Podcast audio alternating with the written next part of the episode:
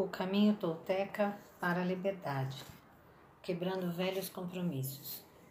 Todos falam sobre liberdade. Ao redor do mundo, diferentes pessoas, raças e países estão lutando por ela. Mas o que é liberdade? Nos Estados Unidos, costumamos dizer que vivemos num país livre. Mas somos realmente livres? Somos livres para ser quem realmente somos? A resposta é não, não somos livres. A liberdade está relacionada com o espírito humano, a liberdade de ser quem realmente somos. O que nos impede de ser livres? Culpamos o governo, o tempo, a religião, culpamos Deus. Quem nos impede de ser livres? Nós nos impedimos. O que realmente significa liberdade? Algumas vezes nos casamos e dizemos que perdemos nossa liberdade. Depois nos divorciamos e, ainda assim, não nos libertamos. O que nos impede? Por que não podemos ser nós mesmos? Temos lembranças de muito tempo atrás, quando costumávamos ser livres e amávamos ser livres, mas esquecemos o que a liberdade realmente significa. Se olhamos para uma criança que tem dois ou três anos, talvez quatro, estamos em frente a um ser humano livre, por que ela é livre? Porque sempre faz o que deseja. O ser humano é completamente selvagem, assim como uma flor, uma árvore ou um animal que não foi domesticado, selvagem. E se observarmos os seres humanos que possuem dois anos de idade, descobrimos que na maior parte do tempo eles exibem um grande sorriso no rosto. Estão se divertindo, estão explorando o mundo, não tem medo de brincar. Tem medo quando se machucam, quando sentem fome, quando algumas de suas necessidades não são satisfeitas. Contudo, não se preocupam com o passado, não se importam com o futuro e só podem viver no momento presente. Crianças muito pequenas não têm medo de expressar o que sentem. São tão sensíveis ao amor que, se perceberem amor, derretem-se em amor não tem medo de amar.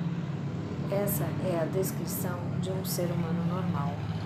Assim como as crianças, não estamos com medo do futuro ou envergonhadas pelo passado. Nossa tendência normal é apreciar a vida, julgar, explorar, ser feliz e amar. Mas o que aconteceu com o ser humano adulto? Por que somos tão diferentes? Por que não somos selvagens? Do ponto de vista da vítima, podemos dizer que algo triste aconteceu conosco.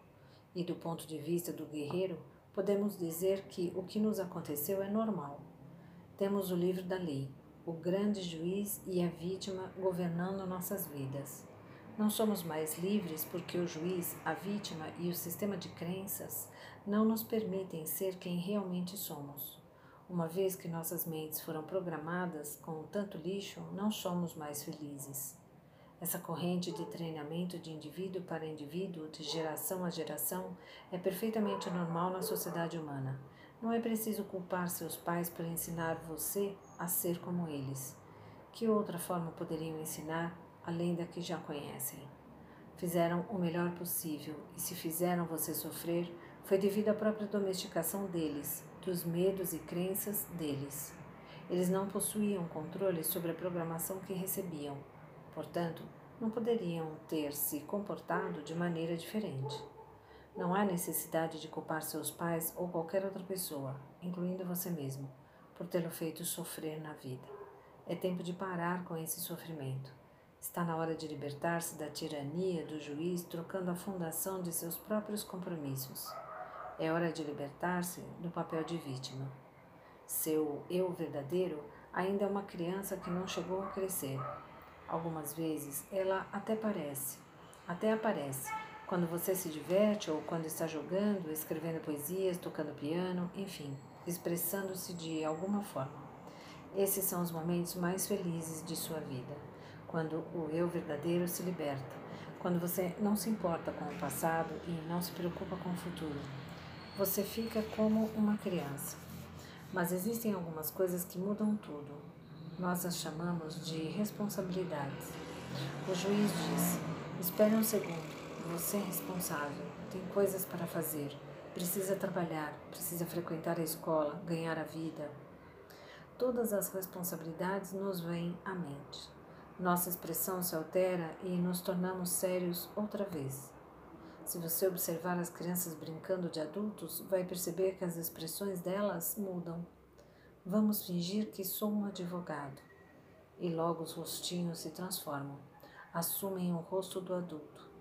Vamos para o tribunal, e esse é o rosto que enxergamos. Somos ainda crianças, mas perdemos nossa liberdade. A liberdade que estamos procurando é a liberdade de ser nós mesmos, de nos expressar. Mas se examinarmos nossas vidas, veremos que na maior parte do tempo fazemos coisas para agradar os outros, apenas para ser aceitos por eles, em vez de viver nossas vidas para agradar a nós mesmos. É o que acontece com nossa liberdade. Enxergamos em nossa sociedade e em todas as sociedades ao redor do mundo que para cada mil pessoas, 999 estão completamente domesticadas. A pior parte é que a maioria de nós nem ao menos tem consciência de não ser livre. Existe algo no interior sussurrando para nós que não somos livres, mas não compreendemos o que é e por que não somos livres. O problema com as pessoas é que vivem suas vidas e nem chegam a descobrir que o juiz e a vítima governam suas mentes e, portanto, não têm uma chance de ser livres. O primeiro passo na direção da liberdade pessoal é a consciência. Precisamos estar conscientes do problema para poder resolvê-lo. A consciência é sempre o primeiro passo, porque se você não está consciente, não existe nada para mudar. Se não percebeu que sua mente está cheia de feridas e veneno emocional, não pode começar a limpar e curar os ferimentos. Portanto, continuará sofrendo. Não existe motivo algum para sofrer.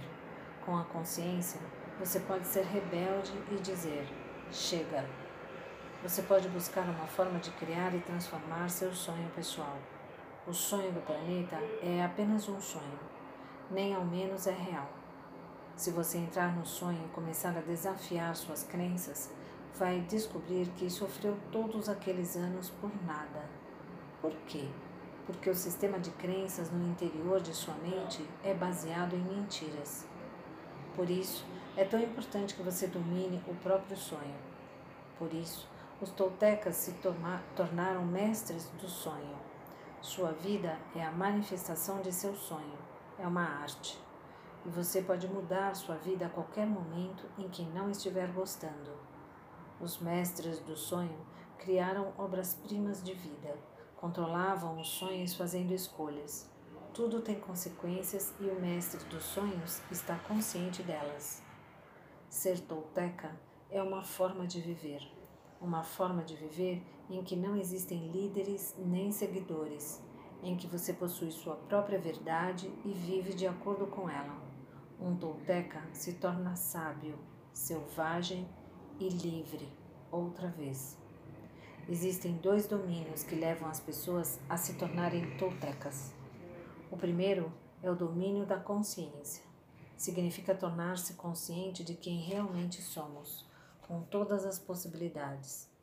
O segundo é o domínio da transformação. Como mudar? Como ficar livre da domesticação? O terceiro é o domínio da intenção.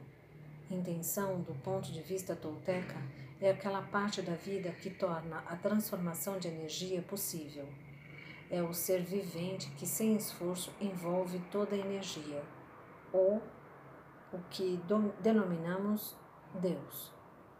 Intenção é a própria vida, é amor incondicional.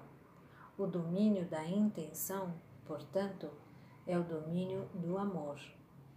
Quando conversamos sobre o caminho tolteca para a liberdade, descobrimos que eles possuem um verdadeiro mapa para libertar-se da domesticação. Eles comparam o juiz, a vítima e o sistema de crenças a um parasita que invade a mente humana. Do ponto de vista tolteca, todos os seres humanos domesticados são doentes. São doentes porque existe um parasita que controla a mente e o cérebro. Para o parasita, a comida são as emoções negativas produzidas pelo medo. Se repararmos na definição de parasita, descobrimos que se trata de um ser vivo que vive de outros seres vivos, sugando sua energia sem nenhuma contribuição útil em troca e machucando o hospedeiro pouco a pouco. O juiz, a vítima e o sistema de crenças se encaixam bem nessa descrição. Juntos, formam um ser vivo feito de energia psíquica ou emocional e essa energia está viva. Claro que não se trata de energia material, mas tampouco as emoções são energias materiais. Nossos sonhos não são energia material da mesma forma, mas sabemos que existem. Uma das funções do cérebro é transformar energia material em energia emocional.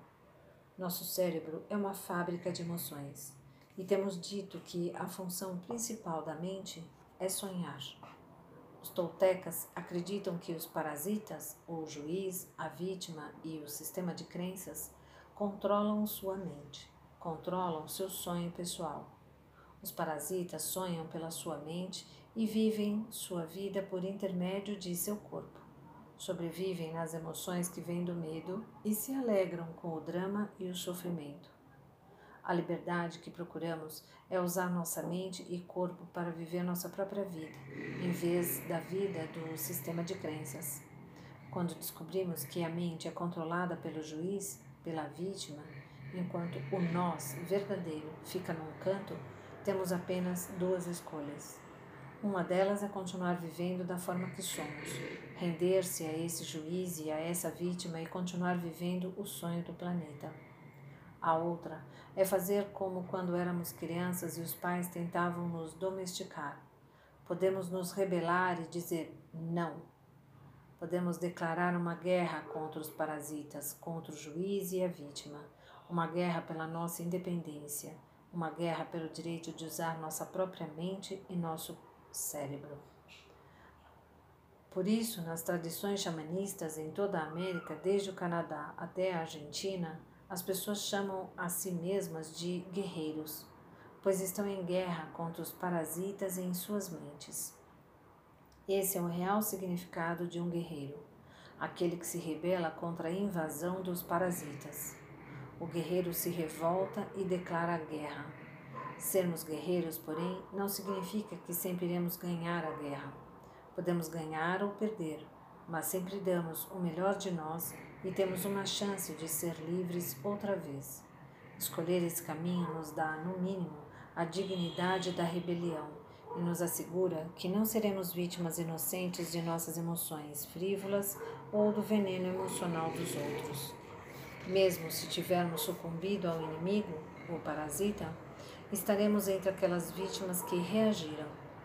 Na melhor das hipóteses, Ser guerreiros nos fornece uma oportunidade de transcender o sonho do planeta e de alterar o sonho pessoal para um sonho que chamamos de céu.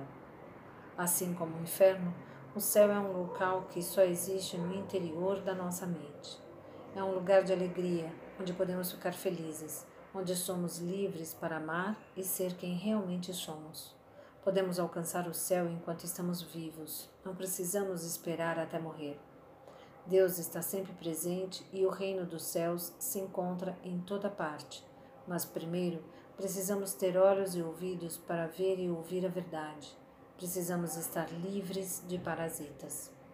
O parasita pode ser comparado a um monstro com mil cabeças. Cada uma delas é um dos medos que temos. Se queremos ser livres, temos de destruir o parasita.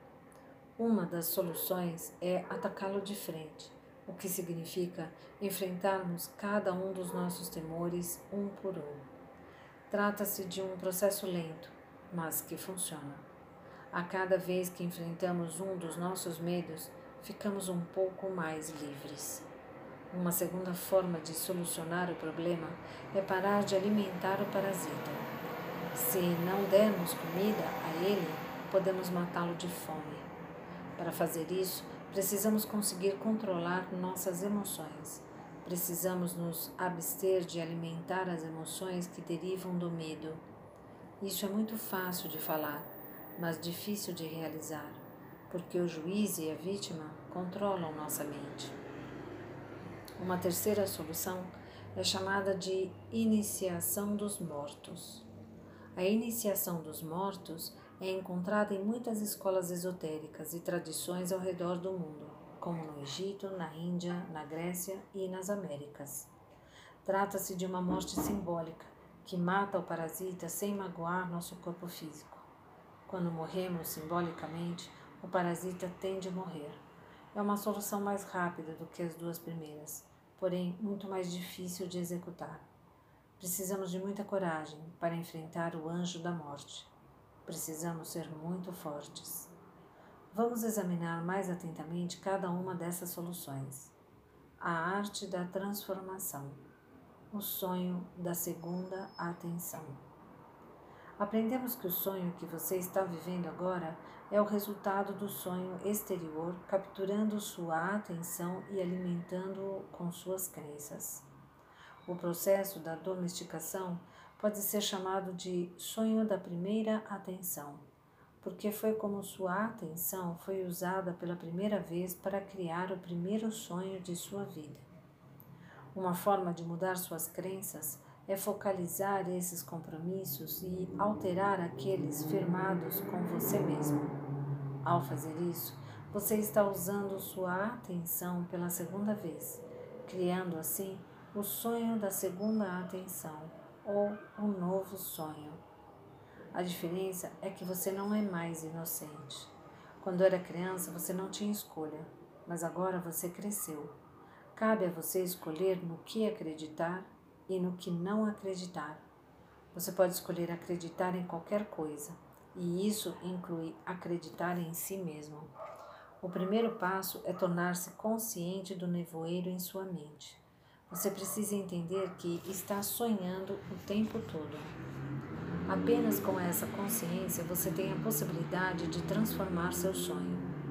Se você tem a consciência de que todo o drama de sua vida é o resultado do que você acredita e o que acredita não é absolutamente real, então pode começar a mudar tudo. Entretanto, para mudar de verdade suas crenças, você precisa focalizar sua atenção sobre o que deseja transformar.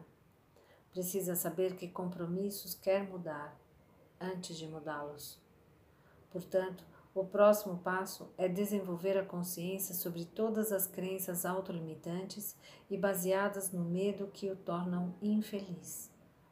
Faça um inventário de tudo em que acredita, todos os seus compromissos e, por meio desse processo, inicie a transformação.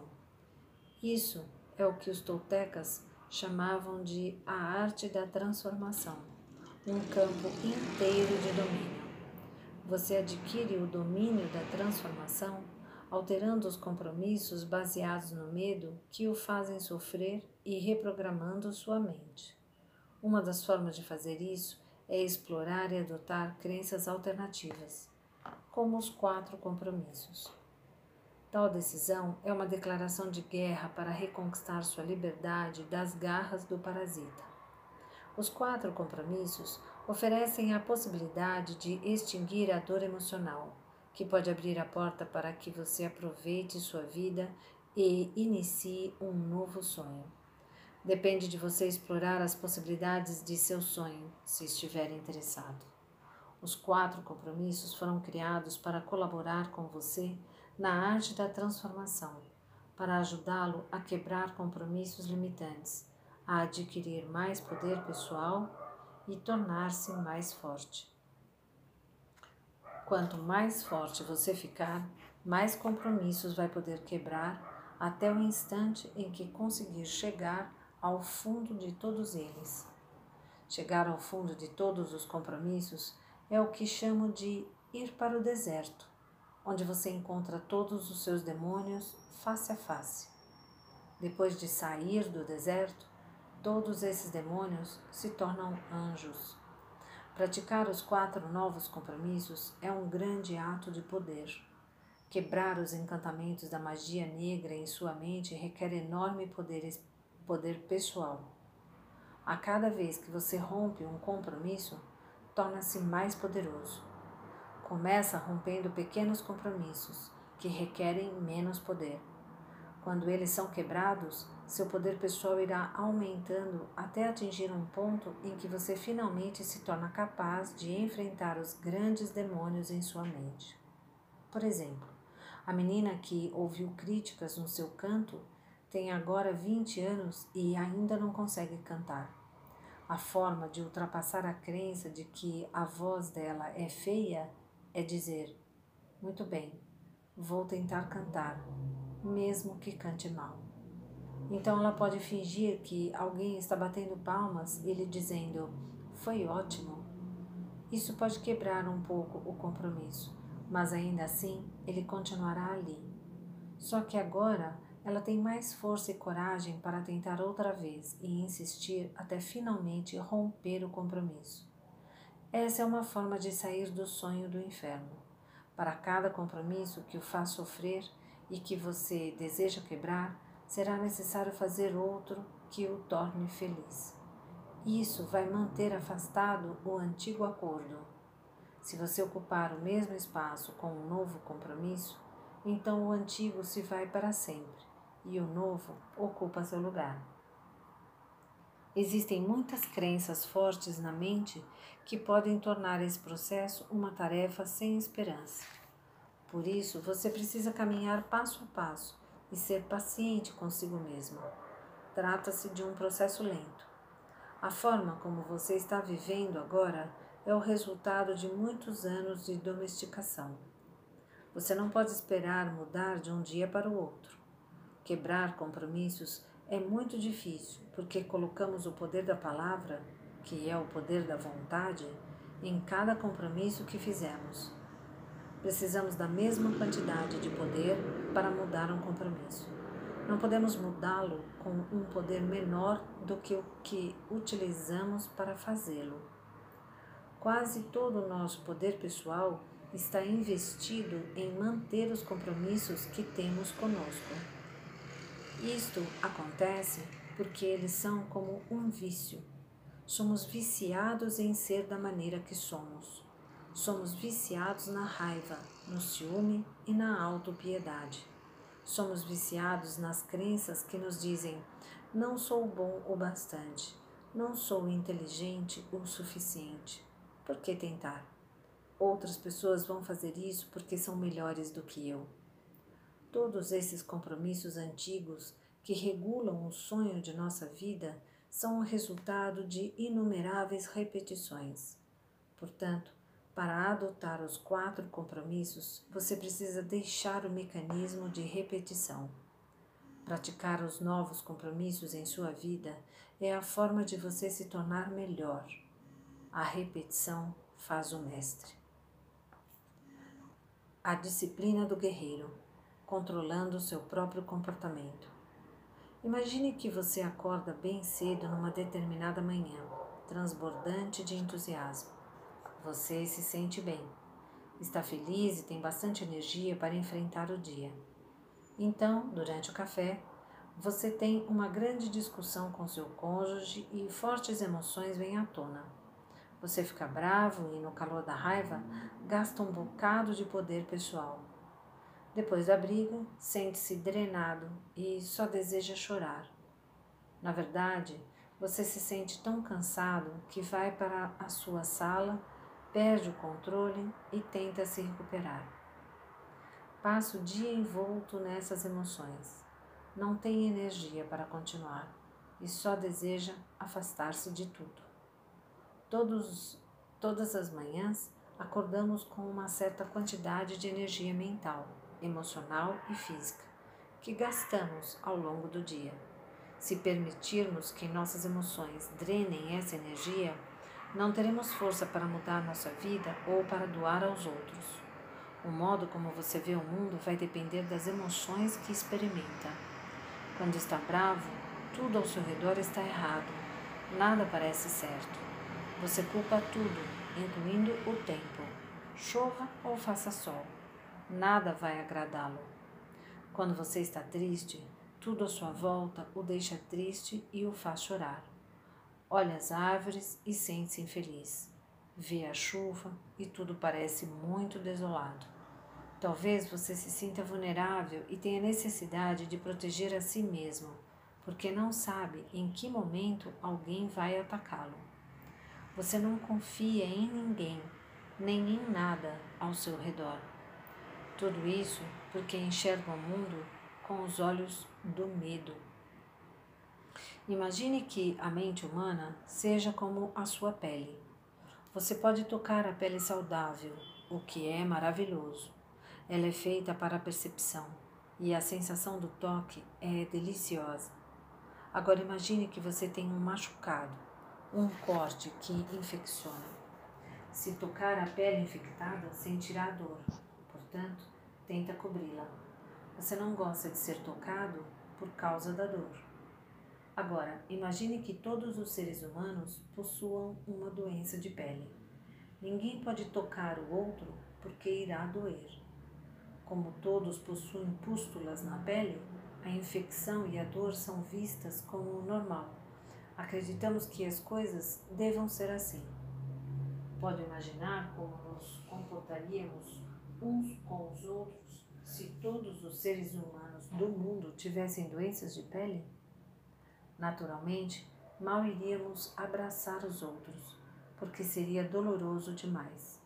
Portanto, teríamos que criar um bocado de distância entre nós.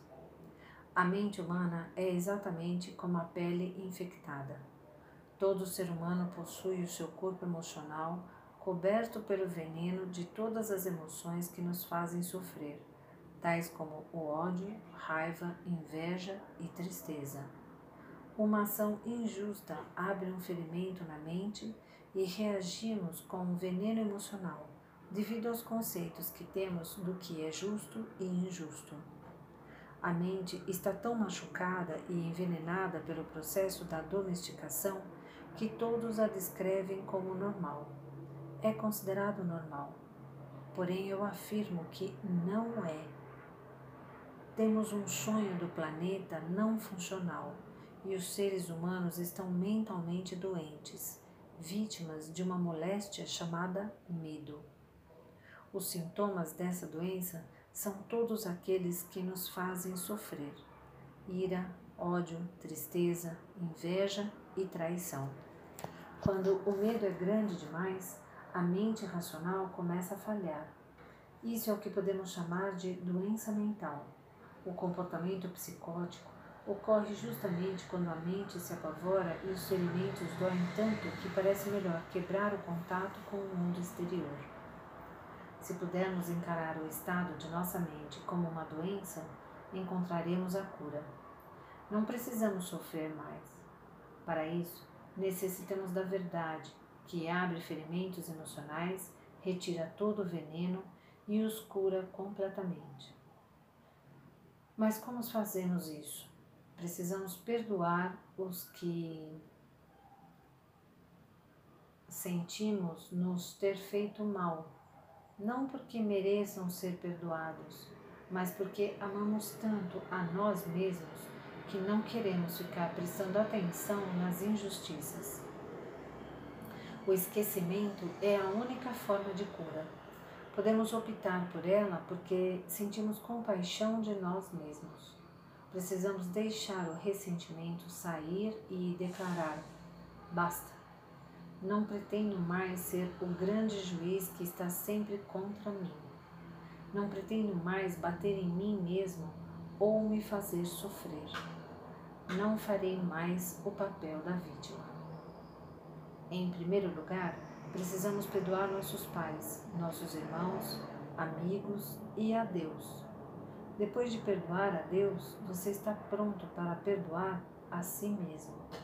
Depois de perdoar a si mesmo, a auto-rejeição em sua mente termina. A autoaceitação se inicia e o auto-amor irá crescer tão forte que você finalmente aceitará a si mesmo da forma que é. Esse é o início do ser humano livre. O esquecimento é a chave. Você saberá que esqueceu alguém quando enxerga esse alguém e não apresenta nenhuma reação emocional. Você escutará o nome da pessoa e não sentirá nada. Quando alguém puder tocar o que costumava ser um ferimento e você não sentir mais dor, então saberá que está perdoado. A verdade é como um bisturi.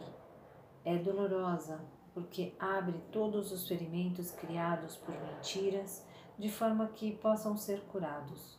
Essas mentiras são o que chamamos de sistema de negação, um sistema que nos permite cobrir os ferimentos e ainda funcionar. Contudo, uma vez que não se tenha mais feridas ou veneno, não precisamos mais mentir. Não precisamos mais do sistema de negação, porque uma mente sadia, como a pele sadia, pode ser tocada sem provocar dor. A sensação é muito agradável. O problema com a maioria das pessoas é que elas se descontrolam emocionalmente. São as emoções que controlam o comportamento dos seres humanos, não os seres humanos que controlam as emoções. Quando perdemos o controle, dizemos coisas que não queríamos dizer e fazemos coisas que não queríamos fazer. Por isso é tão importante ser impecável com nossa palavra e nos tornarmos guerreiros espirituais. Precisamos aprender a controlar as emoções a fim de reunir poder pessoal suficiente para mudar nossos compromissos baseados no medo, fugir do inferno e criar nosso próprio céu pessoal. Como nos tornamos guerreiros? Existem certas características guerreiras que são aproximadamente as mesmas no mundo inteiro. O guerreiro possui consciência. Isso é muito importante. Estamos conscientes de estar em guerra e a guerra em nossas mentes requer disciplina. Não a disciplina do soldado, mas a do guerreiro. Não a disciplina do exterior, que nos diz o que fazer e o que não fazer, mas a disciplina para ser nós mesmos, não importa o que aconteça. O guerreiro possui controle, não o controle sobre outro ser humano, mas sim sobre as próprias emoções, sobre o próprio eu. É quando nos descontrolamos que reprimimos as emoções, não quando estamos no controle. A grande diferença entre um guerreiro e uma vítima é que a vítima reprime, enquanto o guerreiro controla. A vítima reprime porque tem medo de mostrar as emoções, medo de dizer o que deseja. Controlar não é a mesma coisa que reprimir. Controlar é conter as emoções, a fim de expressá-las no momento adequado, nem antes nem depois. Por isso, os guerreiros são impecáveis. Eles possuem controle completo sobre as próprias emoções e, portanto, sobre o próprio comportamento. A iniciação dos mortos, abraçando o anjo da morte. A forma final de obter liberdade pessoal é preparar a nós mesmos para a iniciação dos mortos, aceitando a própria morte como professora. O que o anjo da morte pode nos ensinar é como viver de verdade. Tornamo-nos conscientes de que podemos morrer a qualquer instante. Só temos o presente para viver. A verdade é que não sabemos se vamos morrer amanhã. Quem sabe? Temos a ideia de que possuímos ainda muitos anos no futuro. Teremos? Se formos ao hospital e o médico nos disser que temos uma semana de vida, o que faremos nesses sete dias? Como já dissemos antes, temos duas escolhas. Uma é sofrer, porque estamos morrendo. Dizemos a todos: pobre de mim, vou morrer. E realmente criamos um grande drama. A outra é a outra escolha é usar cada instante para ser feliz, fazendo o que realmente gostamos de fazer. Se tivermos apenas uma semana para viver, vamos aproveitar a vida. Vamos ficar vivos. Podemos dizer: serei eu mesmo. Não pretendo mais dirigir minha vida tentando agradar aos outros. Não vou mais ficar com medo do que eles possam pensar de mim. O que me importa que os outros pensam do fato que morrerei em uma semana. Serei eu mesmo. O anjo da morte é capaz de nos ensinar a viver todos os dias como se fossem o último dia de nossas vidas, como se não existisse o amanhã. Podemos começar cada dia dizendo: Estou acordado, vejo o sol. Entregarei minha gratidão ao sol, a tudo e a todos, porque ainda estou vivo. Mais um dia para mim. Essa é a forma como vejo a vida e foi isso o que o anjo da morte me ensinou: ser completamente aberto para saber que não existe nada a temer. Claro, trato as pessoas que amo com amor, porque esse poder pode ser o último dia em que terei a chance de dizer a elas o quanto as amo. Não sei se vou vê-las outra vez, por isso não quero brigar com elas. E se eu tivesse uma grande discussão com você e lhe despejasse todo o veneno emocional que tenho e você morresse amanhã? Opa! Oh meu Deus! O juiz iria me pegar de jeito e eu iria sentir-me culpado por tudo o que disse a você. Iria até mesmo me sentir culpado por não ter dito quanto amo você. O amor que me faz feliz é o amor que posso compartilhar com você. Que eu precisaria negar que amo você. Não é importante que você retribua esse amor. Posso morrer amanhã. Você pode morrer amanhã. O que me torna feliz agora é deixá-lo saber quanto amo você.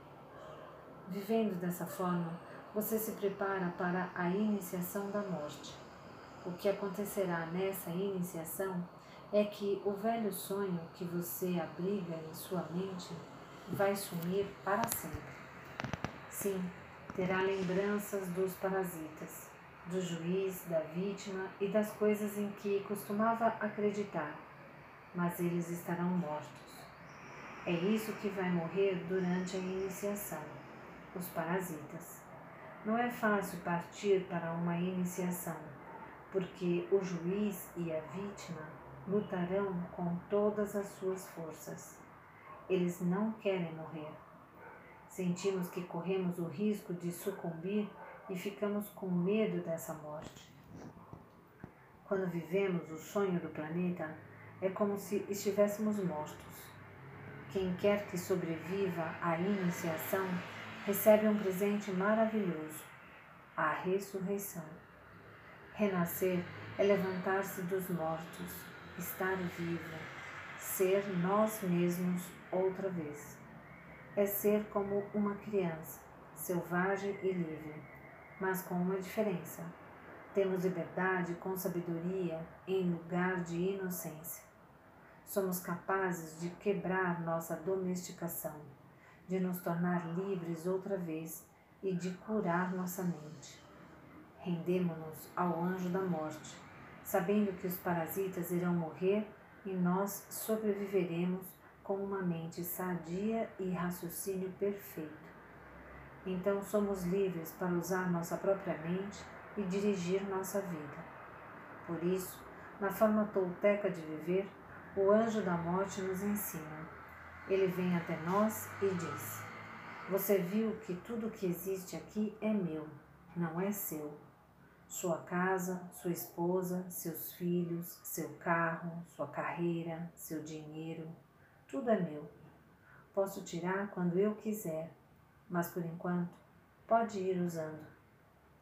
Se nos rendermos ao anjo da morte, seremos eternamente felizes. Por quê? Porque ele leva embora o passado para, sua, para que sua vida possa continuar. Dê tudo o que passa ele continua tirando a parte que está morta para que possamos viver o presente. Os parasitas querem que continuemos a carregar o passado conosco, e isso torna muito difícil o ato de estar vivo.